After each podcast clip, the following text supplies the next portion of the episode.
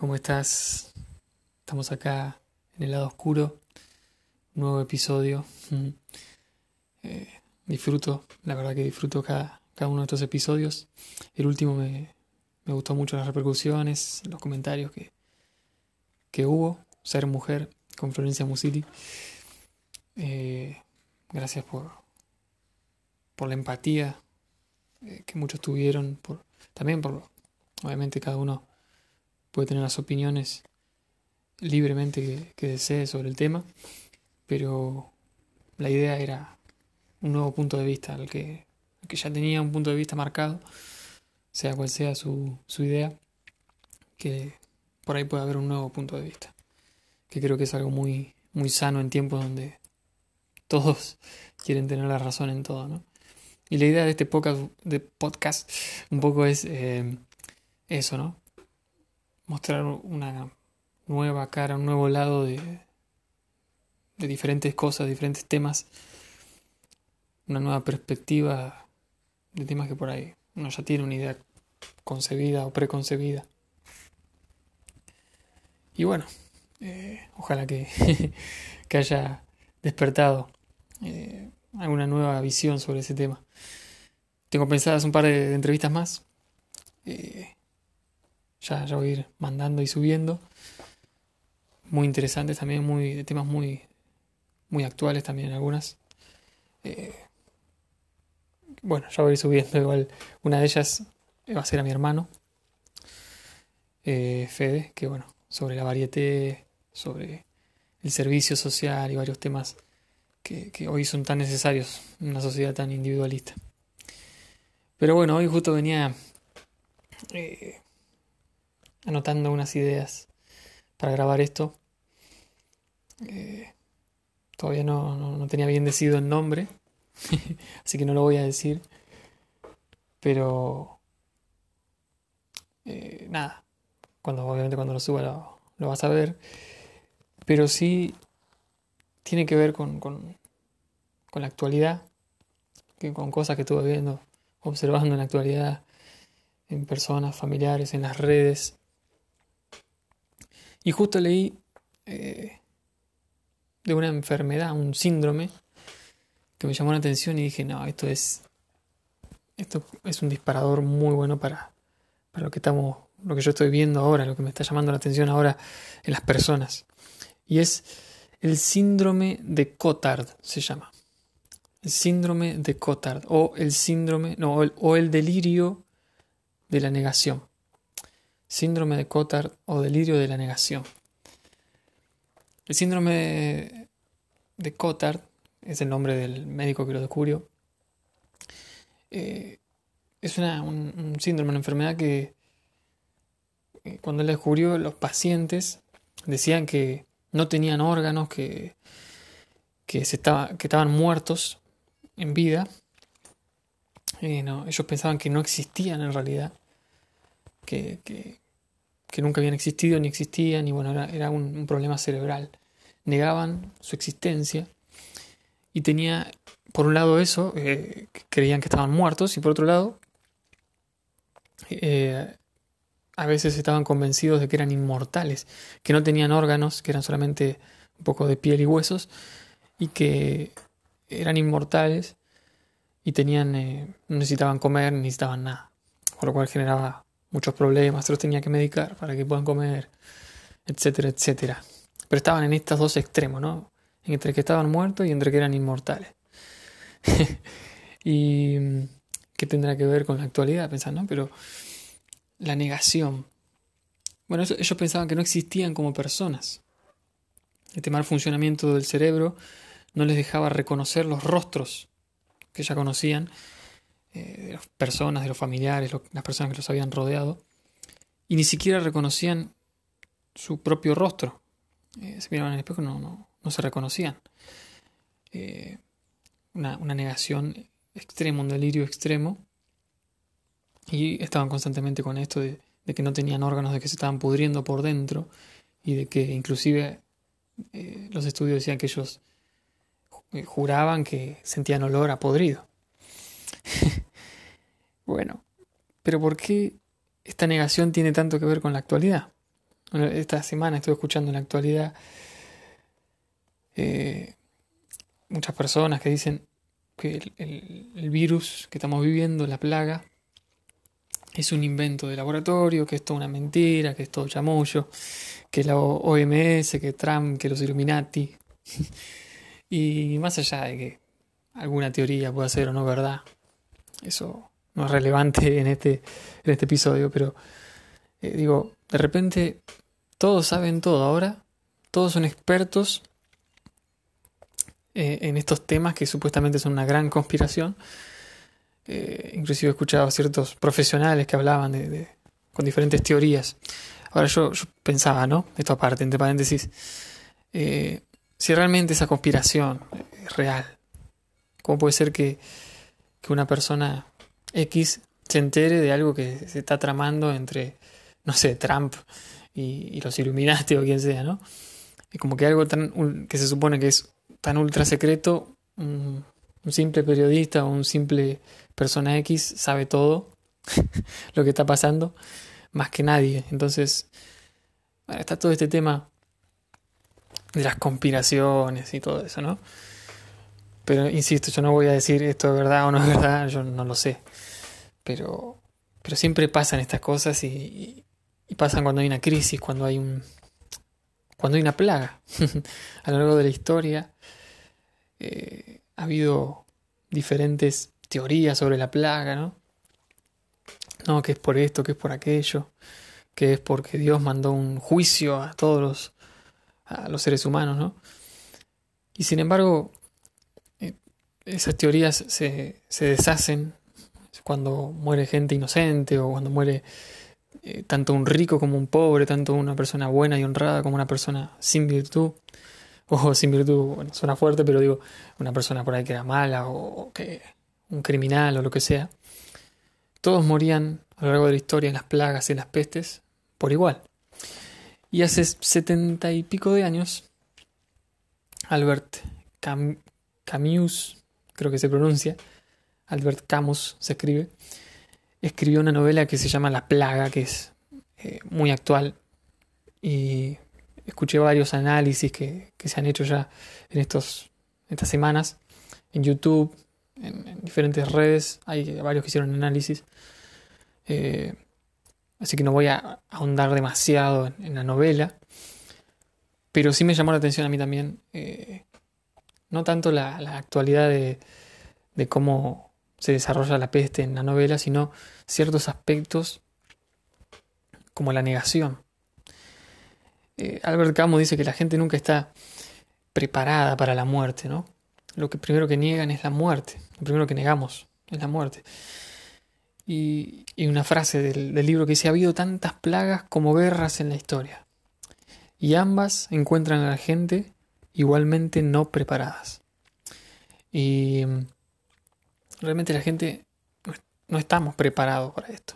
Al principio no, decíamos, no, esto no pasa nada, esto es algo que, le va a quedar a los chinos y, se va a quedar en otra parte del mundo, está lejos de nosotros, inclusive eh, funcionarios públicos diciendo que nunca iba a llegar a la Argentina, eh, y así un montón de cosas que se fueron diciendo, ¿no? Y yo creo que parte de la negación y del miedo a la muerte también, ¿no?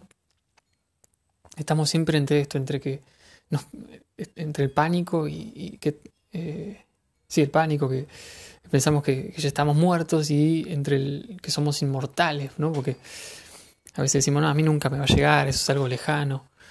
Eh, inclusive la gente que por ahí sale sin, ningún, sin ninguna precaución a la calle o, incumple la, cuarentena constantemente, piensa, a mí nunca me va a pasar, o a, a mis seres queridos nunca me va a pasar. Inclusive personas que, que insisten en que la cuarentena tiene que cortarse ya y que es una estupidez que hayan puesto la cuarentena y que eso que el otro. Claro, a veces la gente que no, no tiene familiares infectados, ni, ni obviamente ellos tampoco, entonces es muy fácil decir eso, pero está esta negación entre, entre estoy muerto y entre soy inmortal, ¿no? que ese probablemente sea el título de, este episodio, ni muerto ni inmortal. No, no, estás ni muerto ni inmortal. Entonces, están esos extremos. Y la, la novela de, de, Albert Camus, La plaga, lo, lo expresa tal cual como está pasando ahora. Una negación total. Hay negación porque es absurdo. La plaga es algo absurdo, no tiene explicación, es ridículo. es el síndrome de la, negación, de la negación. Entre el caos y la inmortalidad. Al igual que, en el síndrome de Cotard, el síndrome del delirio, de la negación. Eh, cuando uno piensa que entre que está muerto y entre que es inmortal, ¿no? Y en realidad el gran temor o el gran tema acá es la muerte. Nadie es inmune. El temor a la está en la verdadera plaga, que es la muerte. La plaga de la que nadie, absolutamente nadie puede escapar, ninguno de nosotros, y que todos algún día vamos a, enfermarnos de esta, de esta plaga, de esta peste que es la muerte. Y no lo digo como que la muerte es lo peor, sino que la muerte es el destino de, de cada ser humano. Todo el que nace algún día indefectiblemente va a morir. Creo que todos alguna vez pensamos en la muerte, pero tratamos de no pensar mucho en la muerte. Tratamos de, de alejar ese, ese concepto, ese pensamiento, inclusive por ahí ahora estás escuchando y, y, te pones a pensar y decir, la verdad que no, tal vez nunca o hace mucho que, que había pasado por mi cabeza el concepto o el pensamiento de la muerte. Pero algún día vas a morir, algún día yo voy a morir, algún día cada ser humano que nace muere. Y sin embargo, hacer lo único certero que tenemos en la vida, tal vez, eh, pensamos poco en eso. Sin embargo, pensar en la muerte, inclusive para los grandes filósofos de la historia, es eh, una de las cosas que más puede definir cómo actuamos en nuestra vida. Entonces tenemos que pensar en la muerte, tenemos que pensar en esa, esa verdadera plaga, en esa, esa verdadero, verdadera imagen, ¿no? Que muchas veces está esto de la parca o, o, ese ser con, con la capa negra que viene a, a buscarte y hacerte daño eh, pero en realidad lo que representa es lo que a nosotros nos da temor, ¿no? Lo desconocido, pero a la vez lo, lo seguro. Sabemos que va a llegar, le tenemos miedo y no, no pensamos en eso. Y la peste, en, este, en nuestros tiempos el coronavirus, a pesar de ser una enfermedad orgánica, es a la vez una representación de una enfermedad del alma. Una enfermedad que, está en el alma de los seres humanos, que es esto, el miedo a, morir, el miedo a, la fragilidad, porque somos frágiles, somos, somos seres débiles en este sentido, en que tenemos fecha de, caducidad, nuestro cuerpo tiene fecha de caducidad. ¿no? Sin embargo, es en lo que menos pensamos alejamos esos pensamientos.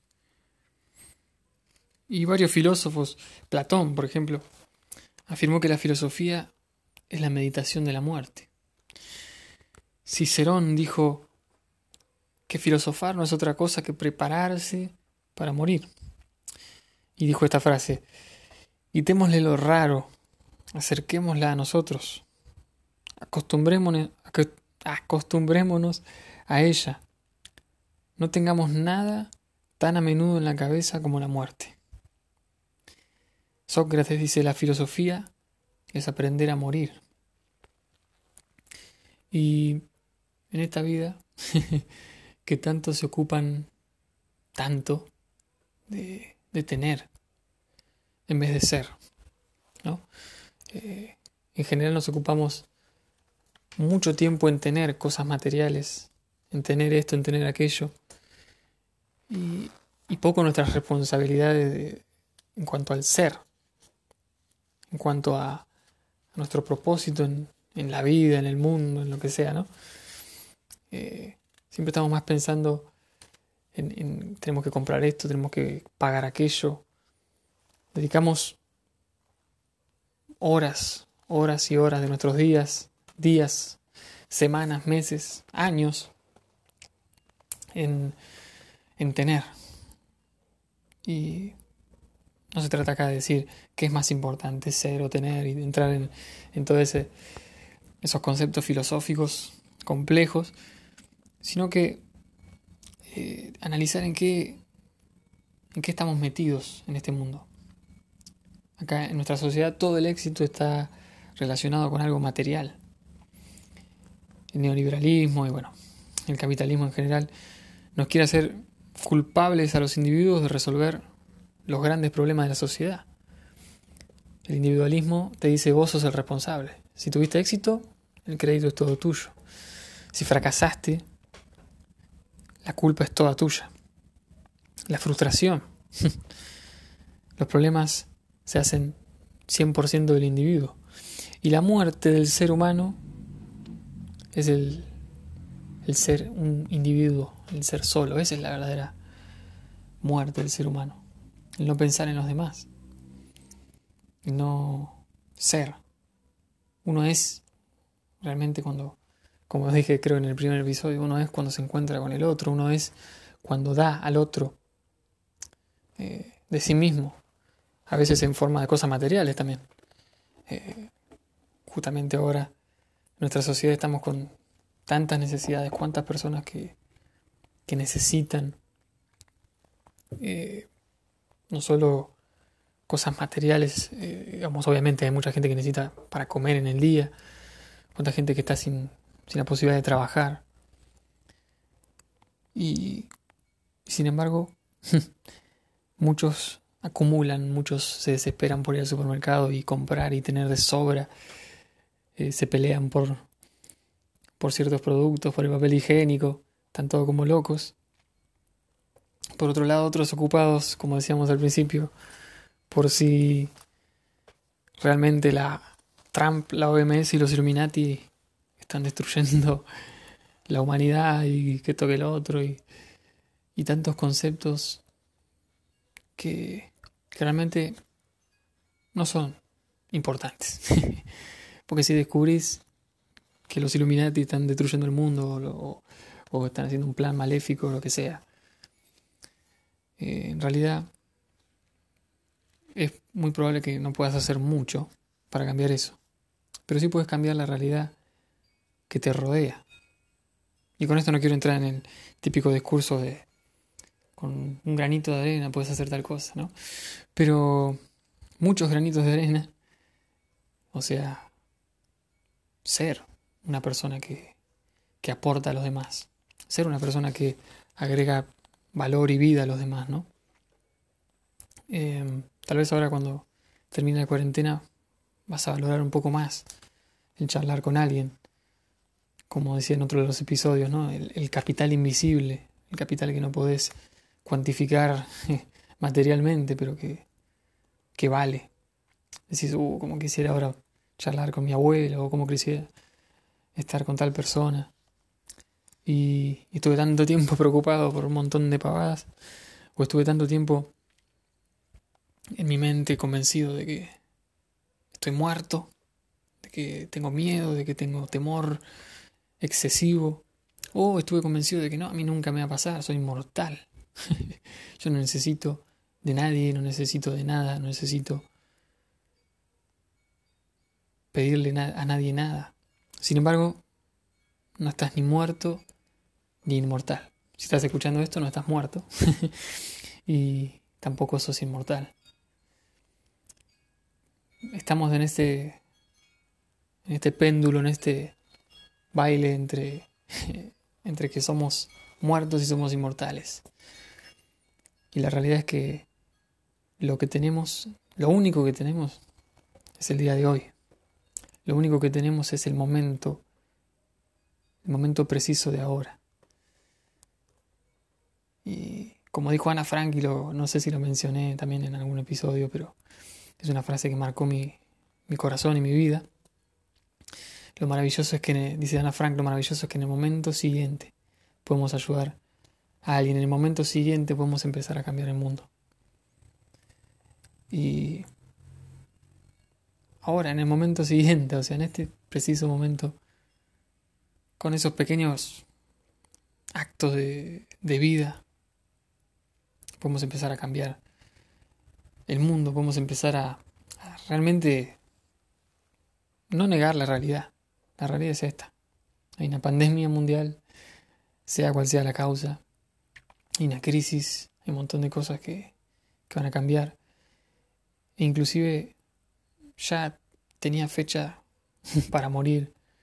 O tal vez la realidad es que vas a morir, haya pandemia o no haya pandemia. Y todos tus seres queridos y los que te rodean van a morir algún día, haya o no haya pandemia. Inclusive cuando termine esta pandemia, esto es lo que dice Albert Camus, Camus, cuando termina la novela La Plaga, dice, eh, todos festejaron cuando se venció finalmente la epidemia. Todos celebraron, hicieron fiestas, salieron a las calles, que se, se, se acabó la cuarentena, se acabó el confinamiento social.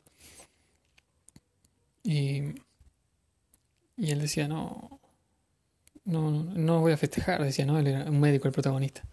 No voy a festejar porque después de... Sí, ahora terminó la plaga, pero la verdadera plaga, ¿no? La muerte sigue vigente.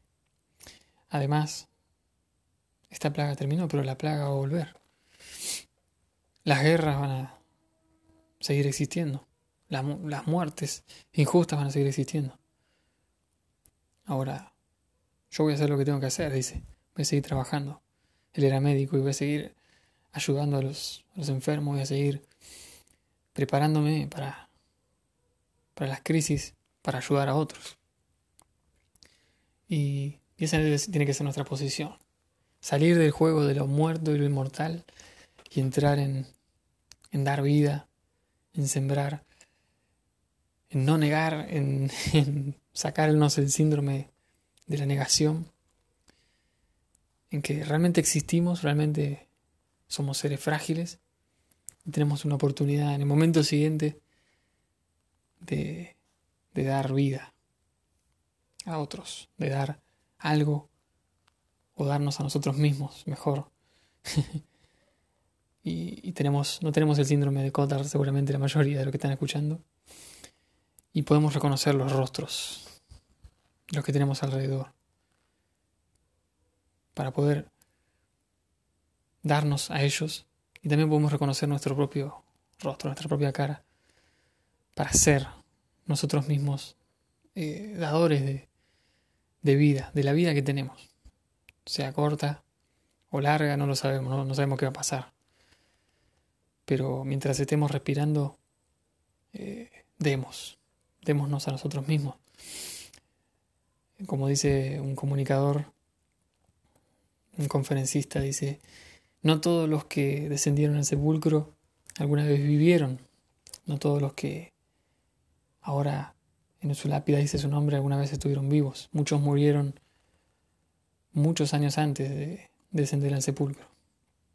Eh, muchos dejaron de vivir, muchos dejaron de valorar la vida, dejaron de, de valorar a los otros. Y bueno, Muchos vivieron pensando que estaban muertos por dentro. Muchos vivieron que iban a ser pensando que iban a ser inmortales y se olvidaron de los demás.